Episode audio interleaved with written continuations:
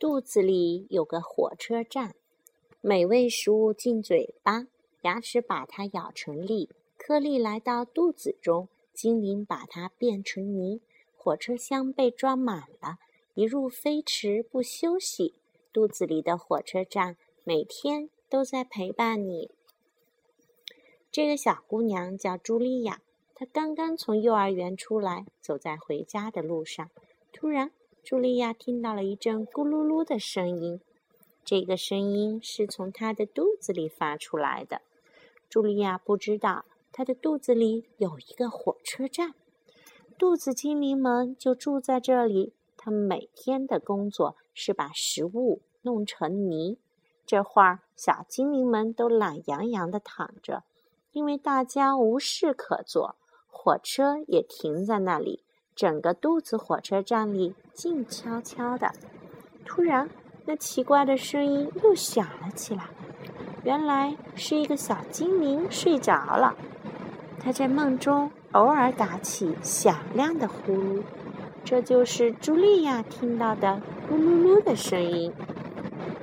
茱莉亚终于到家了，一顿美味的午餐正摆在桌子上。他开始狼吞虎咽地吃起来，很快，一大团面条通过食道掉进了肚子火车站里。小精灵们立刻醒了，从各自的洞穴里爬出来，准备开始工作。他们都是一些非常勤劳的小家伙。可是这次的情况让他们吓了一跳，又粗又长的面条落下来，把他们缠住了。整片的生菜叶飘下来，像床单一样把它们裹住了。大陆块沉甸甸的，像石头一样四处乱滚。火车站里乱作一团，小精灵都生气的大叫起来：“这个茱莉亚根本就没有好好嚼嘛，总是什么都靠我们。这些食物太大了，我们怎么办呀？”尽管生气，小灵精灵们还是开始工作了。不然还能怎么办呢？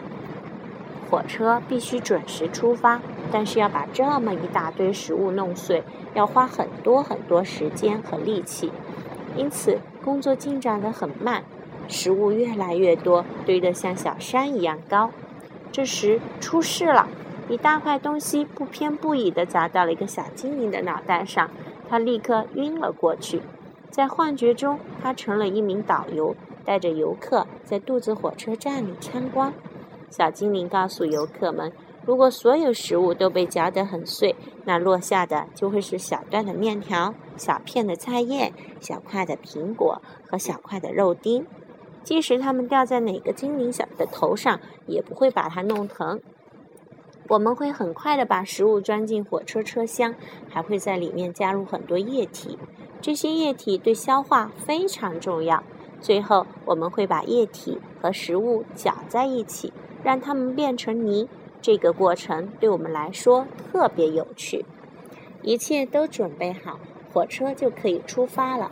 小精灵司机会跳到火车头上，激动地等着门卫打开大门。这扇大门是通往小肠的入口。小肠是一条很长、很窄，而且非常昏暗的隧道，里面的弯道还特别多。隧道的四壁上有不少管子。他们会伸进车厢，从里面装的泥中吸取营养，然后再把营养输送到血液里。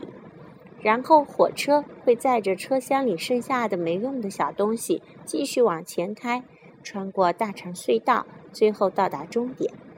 司机会把车厢中的东西从一个小门倒出去，这些东西大都会掉在一个白色的容器里，人们管这个容器叫马桶。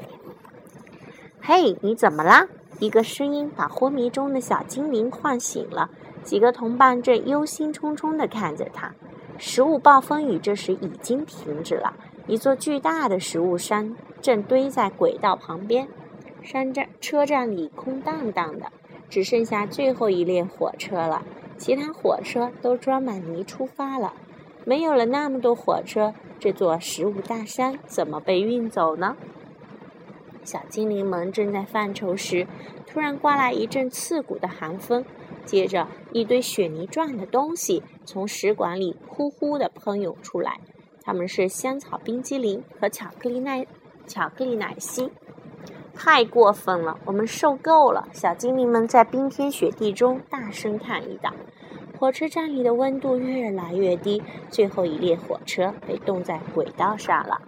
小精灵们开始抗议，开始举行抗议活动。他们大声喊着口号，气呼呼地砸墙，使劲跺脚。这下茱莉亚可惨了，她的肚子开始疼起来。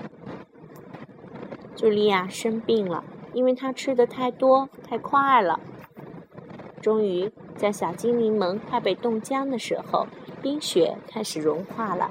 一阵温暖的雨从天而降。原来茱莉亚正躺在床上喝热水，他的肚子上还放了一个热水袋。过了很长时间，一列列火车才返回了肚子火车站。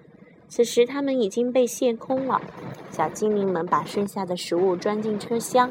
大山慢慢消失了，小精灵们现在又可以休息、玩耍和美美的睡觉了。茱莉亚感觉好多了，她的肚子不疼了，高兴地翻了许多跟头。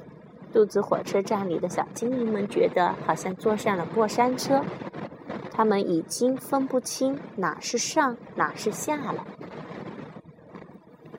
饮料太甜，要少喝。腐蚀车站太可怕。精灵喜欢西兰花，希望你也爱上它。即使糖果块不大，处理起来也很难。骑着豌豆跳跳跳，小精灵们很喜欢。可可奶油黏糊糊，粘到它们逃不脱。薯片太多讨人厌，精灵浑身不舒坦。全麦食物有营养。多吃一些，身体健。橡皮糖呀，扯不断。小精灵们心里烦。